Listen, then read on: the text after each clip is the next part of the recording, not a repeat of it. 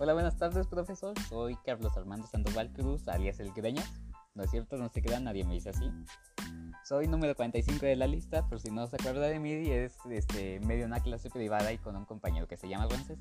Pero bueno, hoy no le vengo a hablar de eso. Hoy le vengo a hablar sobre los estados de la materia, específicamente sobre el agua. El agua se presenta en sus estados sólido, líquido y gaseoso.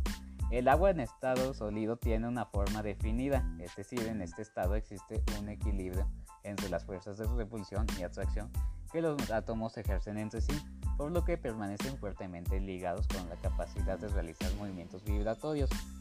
Así encontramos el hielo en los glaciares y conquistas polares en la superficie del agua en invierno, también en forma de granizo, nieve, escarcha y las nubes este, formadas por cristal de hielo.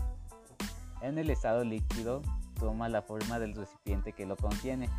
Esto solo significa que la fuerza de cohesión en los líquidos son más débiles y los átomos carecen de posición fija y se hallan en dinámico movimiento. La forma del estado líquido del agua es, la lluvia y en rocío de vegetación. El agua cubre el 70% del planeta. En cuanto al agua en estado gaseoso, los átomos se mueven con total libertad y llenan por completo el recipiente que lo encierra, como gas o vapor de agua.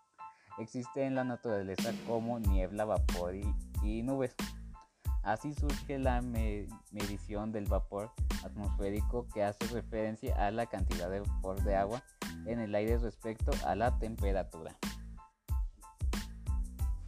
Haciendo una, una pausa, profesor, vi que en la tarea decía que podía ser tema libre, así que pues, decidí hacer uno serio que era el del agua y otro más, este, a mi gusto, que es este, de una historia de terror de leyenda urbana que se hizo famosa ahí hace como cuatro años. No, no, no tanto como hace dos. Que es de, basado en un juego que se llama Final Fantasy. No sé si lo conozcan. Un juego muy famoso. Bueno, le, le, pienso contar una parte de la historia porque pues, sinceramente la historia es muy larga. Y pues ahora sí, como dicen, pues comencemos por el inicio, ¿no?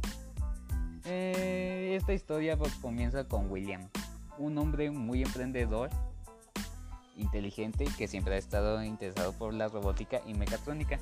Este señor tiene tres hijos, una hija llamada Elizabeth y otros dos hijos llamados que son varoncitos. Uno se llama Michael. Él no es el único interesado en robótica, pues un colega suyo llamado Henry se encarga de diseñar a los animatrónicos para una famosa pizzería llamada Freddy Fazbear Pizza no mal me equivoco, cuya imagen son este, animalitos bien amigables.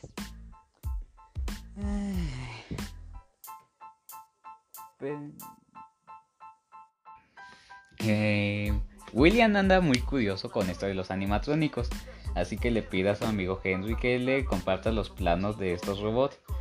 Eh, Henry confía en él, así que sin problemas le explica el funcionamiento de cada uno de ellos. Es así como William y Henry se hacen socios uno se encarga de vender y rentar los animatrónicos. Y si... Ah, pues, pues esperen, que aquí viene el giro de trama.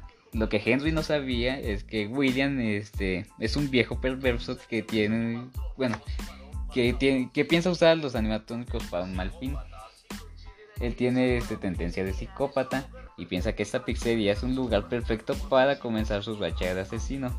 Así inicia esta saga y como pues, le copiaría el estilo al Fede Lobo, pero pues, no, soy él, así que vamos a saltar eso de la intro, ¿no? Eh, William comienza a frecuentar la nueva pizzería y así es como este comienza este su racha. Su chamba es este ayudar cuando los animatrónicos no funcionan. Después de un tiempo comienza su matanza y asesinan niños en la parte trasera del lugar utilizando un traje animatrónico con forma de conejo amarillo. Cinco niños han perecido, dos pequeñas y tres varones, cuyos cuerpos son escondidos dentro de los mismos animatrónicos. La policía se entera de la este, desaparición de los cinco niños y comienza a investigar, mientras que William esconde cualquier evidencia que lo señale culpable. Es así como esta primera pizzería de Finance and Freddy cierra y los animatrónicos son llevados a otro restaurante de la cadena. Mientras tanto, William comienza a convencer a su compa de que Henry le vaya diseñando otros este, diseños de los animatrónicos, pues. Eh,